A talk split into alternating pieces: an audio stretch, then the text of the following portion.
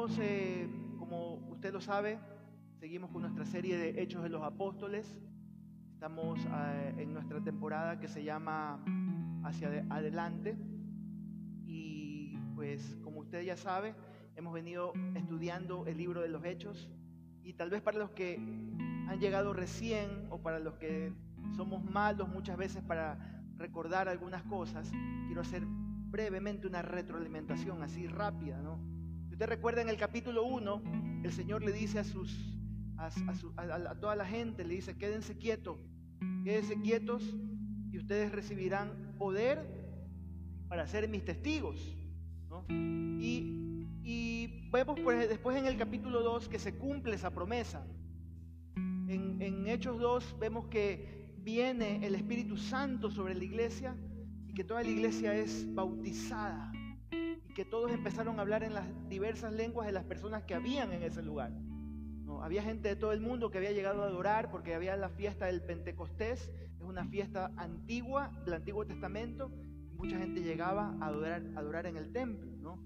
Pero justamente en ese tiempo la iglesia es llena o bautizada en el Espíritu Santo con el con la predicación de Pedro, tres mil personas se bautizan. ¿Te recuerdas lo que pasó ahí?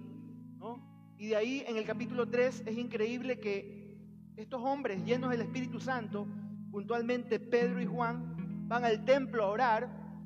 Ellos no se desconectaban del Señor a pesar de la fama que tenían.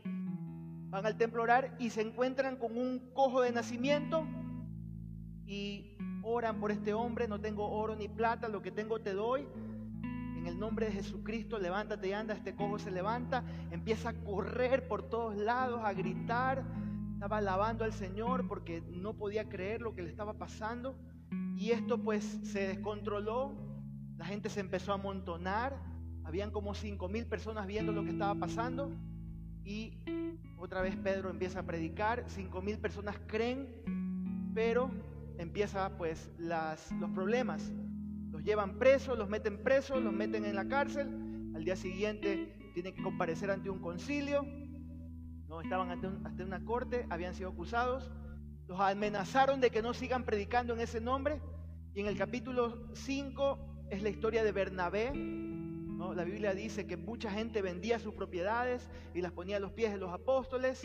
Y vemos también pues que este hombre Bernabé, que es un ejemplo de, de consolación, de generosidad, versus esta parejita que se llamaban Ananías y Zafira, que ellos trataron más bien de aparentar lo que no eran, ¿no? Motivados por las apariencias, le mienten al Espíritu Santo y mueren, ¿no? En el capítulo 6, la iglesia ha crecido tanto que necesitan más servidores. Eso lo vimos hace una semana atrás, hace dos semanas atrás, perdón. Y los apóstoles atacan el problema, no atacan a las personas, y escogen siete servidores para que se encarguen de servir a las mesas. Hasta ahí estamos claros, ¿no? Capítulos 6 y 7 relata la historia de un hombre que a pesar de que era uno de los servidores, no era uno de los apóstoles, llamado Esteban, esto lo vimos la semana anterior, este hombre empieza a testificar y a hacer milagros. Y este hombre, pues, eh, ¿qué pasa con él? ¿No? Siendo un hombre bueno, siendo un hombre lleno del Espíritu Santo, siendo un hombre lleno de poder, dice la Biblia que fue apedreado, que murió, lo apedrearon, él, dio testimonio delante de toda esa junta totalmente corrupta, ¿no? que habían, habían, eh, habían convertido la religión judía en toda una corrupción. Él les habla, va por todo el Antiguo Testamento hablándoles y les termina diciendo, ustedes son duros de corazón, duros de servicio, ustedes son, se resisten al Espíritu Santo y esa gente se enfurece, lo sacan fuera de la ciudad y ahí afuera de la ciudad dice, veo al Hijo de Dios parado ahí en el lugar de honor a la, diestra de Dios. Ellos se enfurecen tanto y empiezan a apedrear que había un hombre, un joven llamado Saulo, estaba ahí dando votos o dando, aplaudiendo y diciendo, mátenlo. Saulo de Tarso. Quédese con ese nombre porque en las próximas semanas vamos a estar hablando mucho de Saulo de Tarso. ¿no? Él, dio voto y fue testigo de sus palabras y él les, les escogió la ropa a toda esta gente, las puso ahí a los pies de él, mientras ellos empezaron a apedrear a Esteban. Apedrear. ¿Hasta aquí nos hemos quedado? ¿Sí? Hasta aquí el recuento de hasta Hechos 7. ¿Estamos bien? ¿Le está sirviendo esta serie? ¿Estamos aprendiendo? ¿Sí? ¿Está enganchado? Así como las series de Netflix. Stranger Things. Qué linda, qué serie. No vea eso. Engánchese con vamos, vamos adelante. ¿No? Acá. Y hoy nos encontramos, hoy entramos en el capítulo 8 del libro de Hechos. Y vemos que la iglesia empieza a tener dificultades. ¿Cuántos están pasando por dificultades en estos días? Levánteme la mano. Algunos a dos manos. Es interesante, hermanos, que la vida es así. Siempre que posiblemente las cosas están bien, van a llegar algunas dificultades. Pero eso nos hace recordar que usted y yo vivimos en un mundo caído. Vivimos en un mundo caído, en un mundo que hay muchos desafíos. Recuerde, estoy cambiando la palabra problemas por desafíos. Estamos en un mundo que hay muchos desafíos. Y para la iglesia primitiva empezó un momento muy, muy, muy complicado. Aquí es en el momento donde las papas empiezan a quemar. Es el momento donde viene la olla de presión y empieza a, ebullir. Es el momento cuando el oro está ahí quemándose y empieza a salir todas las impurezas. Es un momento muy difícil. Y miren lo que dice Hechos, del 1 Hechos 8, del 1 al 4. Dice, ese día empezó una gran ola de persecución que se extendió por toda la iglesia de Jerusalén. Y todos los creyentes, excepto los apóstoles, fueron dispersados por las regiones de Judea y Samaria. Versículo 2. Con profundo dolor, unos hombres consagrados enterraron a Esteban y Saulo iba por todas partes con la intención de atacar, o perdón, de acabar con la iglesia. Iba de casa en casa sacando arrastras a tanto hombres como mujeres y los metía en la cárcel. Así los que creyeron, así que, perdón, así que los creyentes, perdón, que se esparcieron, predicaban la buena noticia acerca de Jesús a donde quiera que iba, ¿no? Según este texto, amados, la iglesia estaba siendo muy atacada. Y podemos ver que la iglesia está pasando por un tiempo difícil. ¿no? tan difícil era que la gente empezó a tener miedo. Que la gente empezó a amedrentarse. Y, podemos ver en este texto tres cosas importantes que quiero compartir con usted. ¿no? La perspectiva del enemigo, de lo que el enemigo quería hacer. Pero también lo que los cristianos debían hacer y lo que Dios, los planes de Dios en cada uno de nosotros cuando usted y yo confiamos en Él. Tres cosas importantes. ¿Cuáles son los planes malévolos del enemigo? Lo que el enemigo quiere hacer. ¿Cuál debe ser la perspectiva de usted como hijo de Dios? Como mi perspectiva como hijo de Dios. Y sobre todas las cosas, la soberanía de Dios y los planes. Cómo Él se mueve aún en medio de los momentos más oscuros que usted y yo estamos viviendo. Amén. ¿Estamos listos? Número uno, ¿qué es lo que el enemigo quiere hacer? No. Y esto es algo que, que usted y yo siempre tenemos que recordar, hermano. Siempre. Nosotros somos la iglesia de Cristo. ¿Cuántos aquí son la iglesia de Cristo? Somos la iglesia de Cristo. Y los que no lo son, bienvenidos. Tú y, tú y yo, tú puedes ser parte de esto. No, tienes que pagar una membresía. No tienes que hacer nada. Simplemente creer en Cristo para ser parte de la iglesia de Cristo. Amén. ¿Cuántos cristianos dicen amén a eso? Somos la iglesia de Cristo y como somos la iglesia de Cristo, el enemigo siempre va a atacar los planes de la iglesia de Cristo. Nadie dijo amén. ¿Y sabe por qué no decimos amén? Porque no nos gusta que nos ataquen. ¿A quién le gusta ser atacado? nadie le gusta ser atacado. A mí no me gusta ser atacado. ¿Qué es la reacción normal cuando alguien, alguien es atacado? Va entrando un puñete y el otro va saliendo. Muchas veces somos así. No nos gusta ser atacados. Pero la realidad es esa. Aquí está la iglesia de Cristo. Nosotros somos parte de la iglesia de Cristo y el enemigo quiere atacar la iglesia de Cristo. Recuerde hace unas semanas atrás que yo le dije que habían dos formas como el enemigo ataca a la iglesia. El enemigo viene primero como león rugiente desde afuera, tratando de amenazar, de amedrentar, de hacerte sentir miedo, de que tú vuelvas atrás, de que tú retrocedas. Pero cuando no puede por ese medio, entonces trata de, como no puede externamente, entonces se mete como serpiente, como culebra. ¿Y sabes lo que hace? Trae discordia, trae chismes, trae división, trae problemas. Y ahí es que él, desde adentro, y muchas veces es el ataque que usa más el enemigo porque sabe que es el más eficaz, porque nos dejamos llevar por la discordia, porque nos dejamos llevar por el chisme, por las mentiras, el hermanito no me saludó, entonces yo tampoco le voy a saludar, no voy a hablar con él, me dijo esto. Entonces, así ataca el enemigo. Eso es lo que hace el enemigo y eso es lo que hace también en tu casa. No solamente aquí en la iglesia. Él quiere que tu casa también esté dividida. ¿no? Él quiere que tu casa esté destruida. Eso es lo que quiere el enemigo. La Biblia dice, el enemigo ha venido para hurtar, matar y destruir. Eso es lo que quiere el enemigo.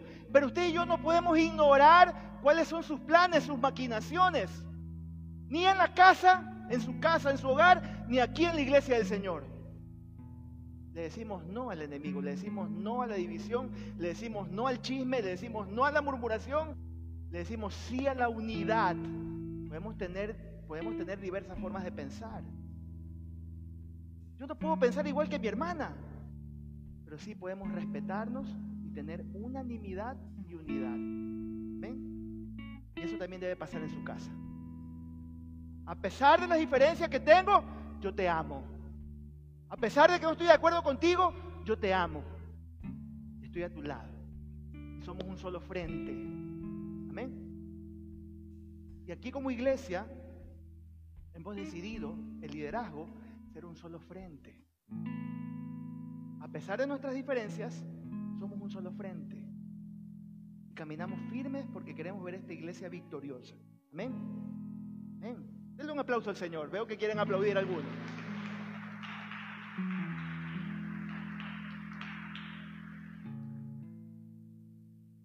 Si usted y yo somos la iglesia de Cristo, entonces ¿quién va a recibir el ataque? Yo voy a recibir el ataque. Usted va, a recibir el ataque. Porque vivimos en un mundo caído. Miren lo que pasó con la iglesia, ¿no? Los primeros tres capítulos de Hechos son increíbles. Decimos, wow. Tres mil personas se convierten, después se convierten cinco mil más. Todos llenos del Espíritu Santo, todos comiendo juntos, compartiendo juntos, perseveraban en la doctrina, se bautizaban cantidad de gente, ¿no?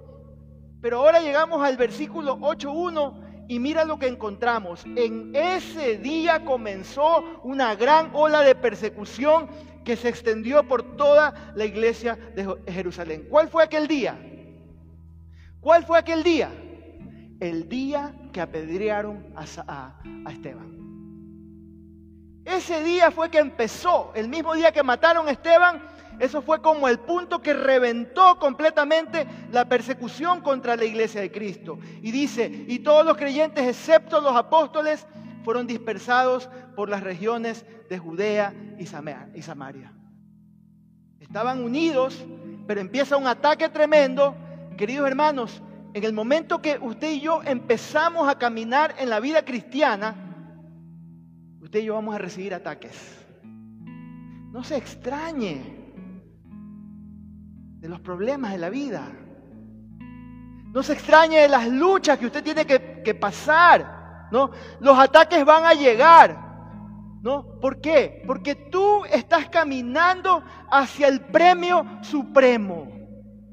Porque tú estás caminando hacia ese galardón, hacia esa corona, la corona que recibió Esteban, esa corona también te está esperando a ti y a mí. Dice, al que venciere, le daré la corona. Y el enemigo no quiere que usted venza. El enemigo no quiere que usted persevere. El enemigo quiere que usted se amedrente, que tenga miedo, que vuelva atrás, que vuelva al mundo, que vuelva al licor, que vuelva a la chupa, a las mujeres, al relajo. Eso es lo que el enemigo quiere, que usted vuelva a tener problemas en su casa. El enemigo no está feliz porque usted es una hija de Dios. El enemigo no está conforme con eso. Él está buscando la manera de hacerle daño. Porque usted y yo estamos caminando hacia la salvación eterna y estás caminando en el propósito por el cual Dios te ha creado. Eso le estorba al enemigo. No, el enemigo no te ataca cuando tú no representas ningún peligro.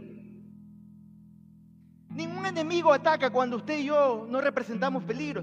Nadie va a gastar fuerzas en algo que no representa ningún peligro. Nadie va a gastar fuerzas ahí. Escuchaba esta historia en una película que me pareció muy interesante, cuando un, escuadrón, un ejército, aquí no está mi hermano David, él sabe de esto y me puede decir, sí, pastor, así fue, tal vez me está escuchando por, por la red, ¿no? Pero cuando un ejército está en plena guerra y está en plena zona bélica y en pleno combate, los comandantes o los líderes de ese ejército se quitan todos los rangos, todos los colores que lo distingan como alguien que está liderando, como alguien clave. Porque ¿qué es lo que va a hacer el enemigo? Va a disparar el blanco, va a ser su blanco, ese general, ese comandante, ese líder, ese que está comandando. Porque el enemigo siempre tratará de desestabilizar al que está liderando, al que está al frente. Y usted, si usted es, ese líder espiritual en su casa, si usted es esa mujer que está trabajando para que su familia venga a Cristo, usted está trabajando como hombre de Dios, como sacerdote, para que su familia camine con Él, el enemigo va a querer desestabilizarlo. Ahí es donde Él va a gastar sus fuerzas, sus energías. Tiene que estar firme, mantenerse fiel a Dios levantarse como un guerrero de Dios. Y cuando usted está en Cristo, el enemigo va a querer bajárselo, va a estar como un francotirador, ¿no? como un shooter. Siempre va a estar ahí. Porque usted está cumpliendo con la misión de Cristo. Y eso le estorba al diablo, eso, eso le saca la piedra, dice el colombiano. Porque lo ve a usted firme, ¿no? El, enemigo nunca va a querer, el enemigo nunca va a querer verlo bien. El enemigo siempre va a querer que usted esté mal. El enemigo no va a querer que los hijos de Dios se salven. El enemigo no va a querer que sus hijos estén en Cristo, que estén sirviendo. El enemigo siempre va a querer que, la, familia esté dispersa. ¿no? Él va a atacar constantemente a la iglesia y va a atacar a los hombres y a las mujeres que están en Cristo. Por eso usted y yo debemos seguir adelante Usted y yo tenemos que caminar firmes, usted y yo tenemos que ser fieles porque Cristo nunca nos va a dejar. Nunca te dejaré, nunca te desampararé, dice la palabra del Señor. Él va a estar con usted, va a estar conmigo. Firmes en el Señor. Siga a Cristo. Tu modelo debe ser siempre Cristo, hermano. Entonces recuerde, la iglesia de Cristo está expuesta a los ataques. El texto dice, y Saulo, Hechos 8.1, si usted va un poquito más arriba, ¿no? la primera parte del texto, mire lo que dice 8.1 al principio, dice, Saulo fue uno de los testigos y estuvo totalmente de acuerdo con el asesinato de Esteban. ¿no? Entonces, podemos decir, qué tremenda persecución. ¿no? Pero ¿En quién se convirtió Saulo después? ¿Usted recuerda? ¿Usted sabe? ¿En quién? ¿En quién? En el apóstol Pablo. Saulo se convirtió en Pablo. Y si Saulo se convirtió en Pablo, yo me imagino que tiene que haber sido difícil para la gente, ¿no? Ver convertido a quien aplaudió y consintió en el asesinato de Esteban. Él fue quien aplaudió para que maten a mi amigo Esteban. Saulo pensaba, hermanos, en ignorancia, porque él lo dice más adelante en sus cartas, Él pensaba que al perseguir la iglesia estaba haciendo lo correcto, ¿no? Pero realmente estaba, estaba siendo usado por el diablo para hacer para hacer el mal. E, el verbo que, usa aquí el texto dice, y Saulo asolaba la iglesia. ¿Sabes lo que significa la palabra? En griego original la palabra asolar es como cuando un, un animal, una bestia salvaje está despedazando a su presa. Eso es lo que estaba haciendo Saulo. Lo que quería hacer Saulo por lo menos. Estaba y estaba persiguiendo a Cristo. Persiguiendo a Cristo. Y tratando de despedazar ese nombre y tratando de despedazar a los que seguían a Cristo. Pero recuerden lo que dice Efesios 6:12, ¿no? Porque no luchamos contra gente como nosotros, sino contra espíritus malvados que actúan en el cielo. Ellos imponen su autoridad y su poder en el mundo actual. Mi pelea no es con mi esposo terco. Mi pelea no es contra mi esposa que no me quiere obedecer. mi lucha no es contra mis hijos. Mi lucha no es contra mi hermano o mi hermana en Cristo. Mi pelea no es contra las personas que no me comprenden, que no me dejan avanzar. Entonces tengo enojo, me resiento, murmuro, me alejo. El enemigo, el enemigo utiliza todo esto. El enemigo utiliza todo esto, hermano, ¿no? ¿no? Pero ¿qué es lo que usted y yo tenemos que hacer? Orar por esas personas bendecirles, no atacarles, amarles, llegar a acuerdos para no permitir que el diablo nos divida. No se lo permita al diablo. No le dé lugar al diablo. Entonces, ¿qué le puedo decir en esta mañana con respecto a este primer punto? Agárrese del Señor. Dígale que está a su lado, agárrate del Señor. Dile, no le permitas sus ataques. Hermano, no permita que sus planes te desanimen. Pero pastor, cada vez que yo trato de acercarme a, Dios, más me ataca el enemigo. Acércate más a Dios y agárrate más de Dios y camina más cerca de Él. No le tengas miedo al diablo, no le tengas miedo al diablo, porque Él, la Biblia dice, mayor es el que está en mí que el que está en el mundo. Yo siempre les explico esto, hermanos. Esto no es que aquí está Dios y al mismo nivel está el diablo. No. Acá está Dios y acá está el diablo.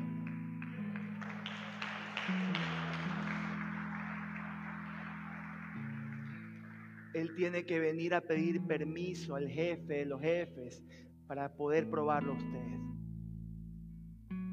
Puede hacer nada sin el consentimiento de Dios. normalmente lo que, y ya voy a hablar más adelante de esto, Dios, cuando los hijos de Dios reaccionan de manera correcta y perseveran, Dios revierte esos planes para bendición. Eso es lo que hace Dios. Siempre los que aman a Dios, todas las cosas les ayudan a bien. Siempre, hermano. Siempre. Entonces, si usted está siendo atacado, es porque usted es clave, usted es general. Use la armadura de Dios, agarre su Biblia, deje que Dios lo ilumine y abra caminos para usted. Entonces, esos son los planes del enemigo. Pero número dos, el creyente, gracias Jesús, el creyente siempre debe llevar su visión en su corazón.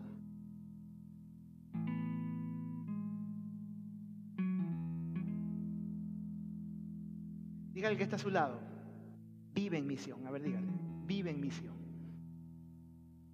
Vive en misión. Yo he aprendido esto en la vida desde hace mucho tiempo atrás, hermanos. Si una organización no tiene una misión, no logra el propósito. Decía un maestro, un maestro del seminario bíblico me decía, el que a nada apunta, a nada le pega. Si tú vas por la vida sin un destino, un propósito, un, un lugar donde llegar, vas a llegar a cualquier parte o terminarás en cualquier parte. ¿Cuál es la misión de la iglesia, hermanos? ¿Qué es el propósito de la iglesia? ¿Cuál es el propósito que Cristo nos dejó a nosotros?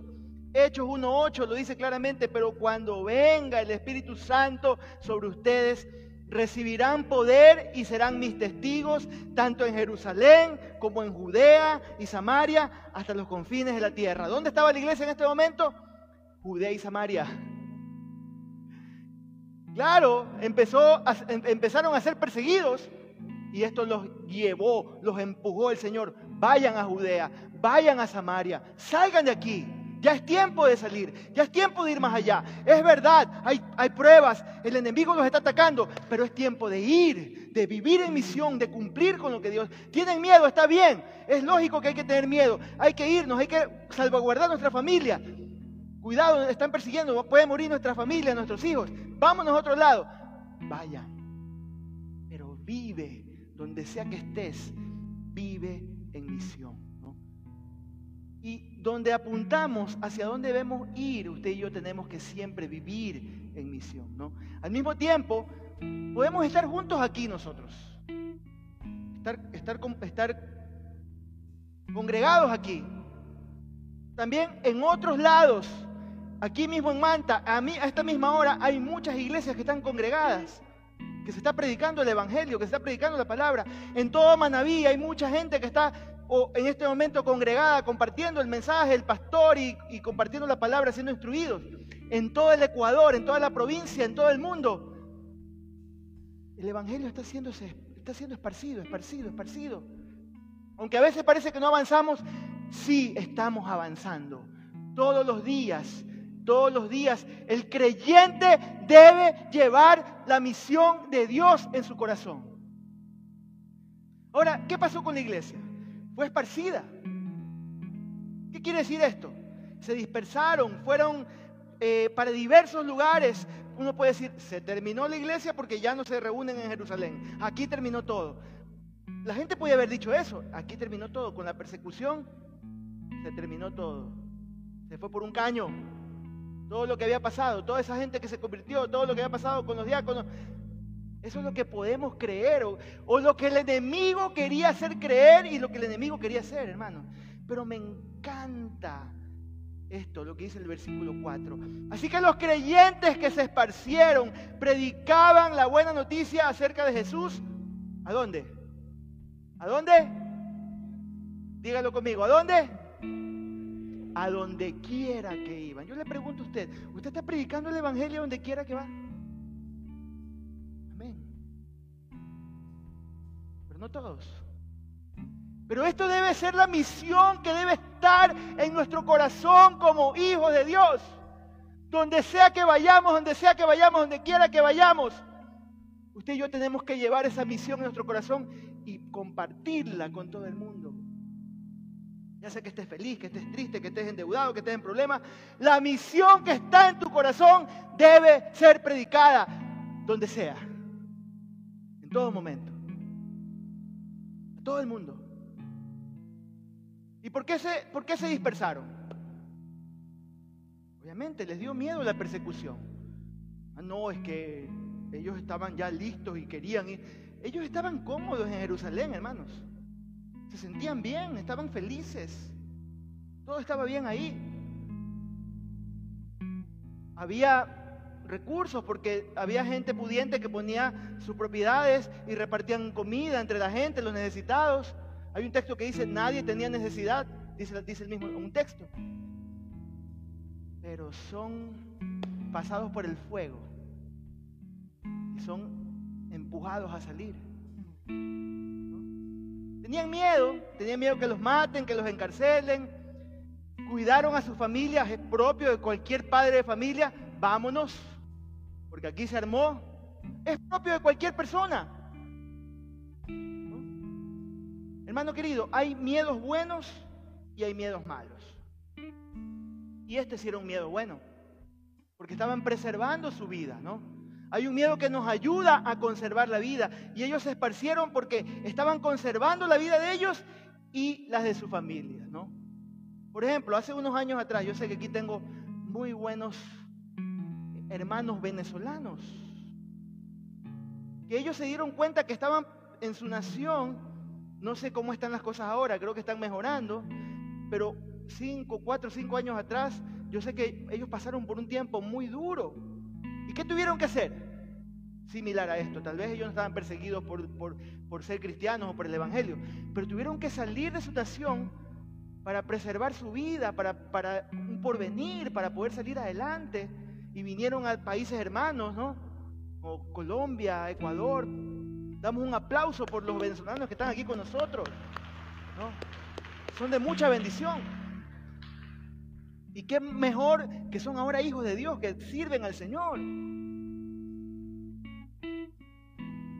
Hay miedos buenos, como este, ¿no? Salgo, soy esparcido porque tengo que preservar a mi familia, ¿no?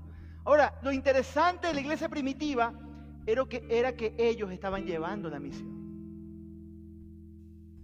O sea, fueron con una misión en su corazón. ¿no? Y usted y yo tenemos esta responsabilidad gigante. Siempre esta responsabilidad debe estar en nuestra vida. Ya sea que usted esté pasando por una crisis, por una persecución, eh, eh, pasando por pruebas, por luchas, tribulaciones, debe llevar esa misión en su corazón de alcanzar a Cristo para otros. A todos lados. Mire, ¿cuál es, cuál es la dinámica que tenemos aquí como iglesia nosotros? Que era lo que, lo que, lo que pasó, lo que pasa de cierto modo aquí, ¿no? Nosotros el día domingo aquí nos juntamos, ¿no? Nos juntamos aquí, estamos juntos. ¿Para qué nos juntamos? Yo lo dije hace unas semanas atrás. En primer lugar, para adorar a Dios. Esa es nuestra prioridad, adorar a Dios. Número dos, para tener comunión unos con otros. ¿no? Qué lindo me gusta cuando se, saludan, se abrazan al final del culto, tal vez hablan con algunos, eh, compartimos. Pero número tres, para ser instruidos, como lo que está pasando en este momento, de instrucción para nuestra vida, ¿no? inspiración para nuestro corazón, para poder caminar esta semana, una palabra para esta semana, aparte de nuestro devocional personal que debemos tener cada día, que asumo que debe ser así para usted tener un, tiempo con el Señor para, de alimento espiritual. Entonces, nos, juntamos el domingo, pero al salir de aquí, 12 del día, nos esparcimos. Qué, linda dinámica, ¿no? Me encanta. Porque nos juntamos aquí el domingo con estos tres propósitos, pero nos esparcimos de lunes a sábado. ¿Para qué? Para que en el lugar donde usted vive, en el lugar donde usted trabaja, donde sea que usted vaya, no importa la situación por la que esté pasando, usted lleve esa misión en su corazón y la vaya compartiendo a donde quiera que vaya. O sea que llega el otro domingo, otra vez recargamos baterías, recargamos energías y volvemos a hacer lo mismo. Nos esparcimos otra vez y volvemos y nos esparcimos y volvemos y nos esparcimos y así crece la iglesia del Señor. Así debe ser. Por eso, hermanos queridos, es que es importante que existan los grupos familiares, los grupos celulares. Pastor, ¿qué es eso? Un grupo celular, un grupo familiar es una, es una reunión que puede funcionar en cualquier hogar de cualquier barrio de Manta, que dura alrededor de una hora, hora y media, donde llega un guía, un líder, o si usted mismo dice, yo estoy capaz ya para poder liderar esta reunión y yo puedo invitar a mis vecinos a tomarse un cafecito o a comer un corbichito. Y mientras estamos conversando, yo les puedo predicar la palabra de Dios y cada semana puedo tener una reunión de conversación, de orar unos por otros. Eso es un grupo familiar. Esparcidos en otro, en otro barrio, no aquí mismo en la época, usted puede en la semana hacer iglesia donde sea que esté. Por eso son necesarios los grupos. Porque a mitad de semana necesitamos tener comunión unos con otros. Estar unos con otros, compartir con otras personas. Ahora, hermanos, nosotros debemos movernos como una fuerza misionera para esta ciudad, para esta provincia. Si usamos nuestros recursos para la gloria de Dios, nosotros podemos escribir Hechos 29. Pero pastor, Hechos no tiene solamente 28 capítulos, sí. Pero la historia de la iglesia aún no ha terminado. Nosotros seguimos escribiendo la historia de la iglesia. Y usted y yo podemos escribir Hechos 29. Qué hermoso sería escuchar algo así como esto, hermanos, ¿no? ¿No? Que la historia se siga escribiendo y entonces decía, la familia del Centro Cristiano de Manta vivió con su misión en el corazón e impactaron su comunidad y convivían y se cuidaban juntos y bendecían a la comunidad y mandaban obreros alrededor del mundo. ¿Se imagina un capítulo escrito en la historia del Centro Cristiano de Manta así? A mí me inspira, yo quisiera que vivamos algo así, que, quedamos, que quedemos en la historia. Es decir, la iglesia, Centro Cristiano de Manta, en comunidad y creció y mandó misioneros por el mundo. ¿Cuántos me dicen amén a eso? Hermano querido, si tú estás pasando o saliendo de alguna lucha, debes saber esto. Todos los desafíos que pasamos nunca pueden apagar la misión de llevar las buenas noticias de Jesús. Número tres y último que yo veo en este texto, Hechos 1 al 4. El Señor siempre tiene la capacidad de convertir los ataques del enemigo en bendición. ¿Quiere decirlo conmigo? Uno, dos y tres. El Señor siempre tiene la capacidad de convertir los ataques del enemigo en bendición.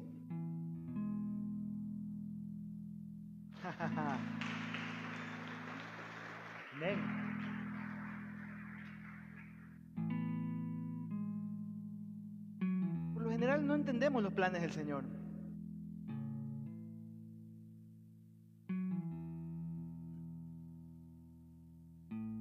Los planes del Señor en mi vida, en este tiempo, en esta época de mi vida. Lo digo en todo corazón. No entiendo aún los planes del Señor.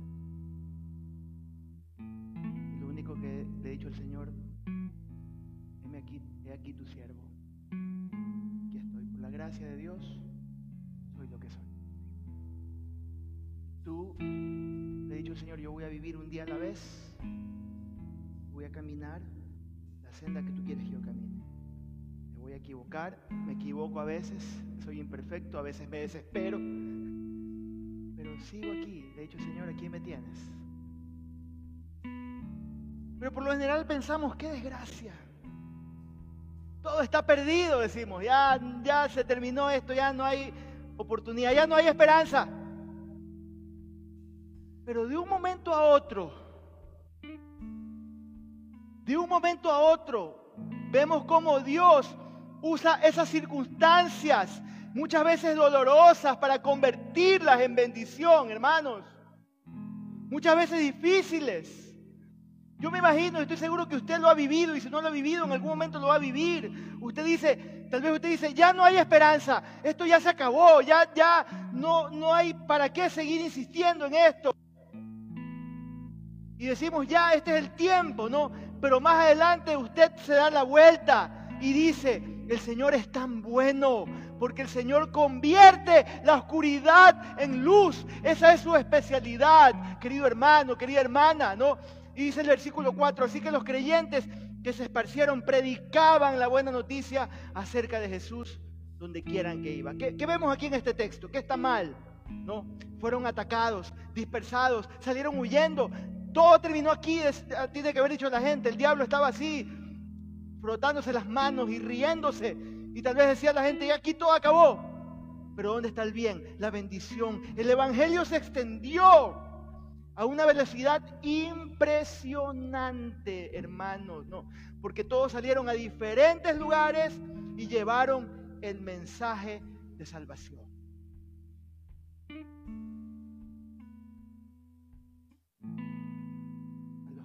Aman a Dios, todas las cosas les ayudan a bien.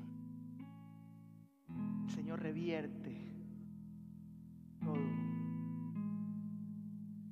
ir por toda la Biblia. Y usted se puede dar cuenta. ¿Quién diría que, y tal vez estoy usando tal vez un mal, un, mal, un mal ejemplo, ¿no? David, asesino, adúltero. Mal ejemplo.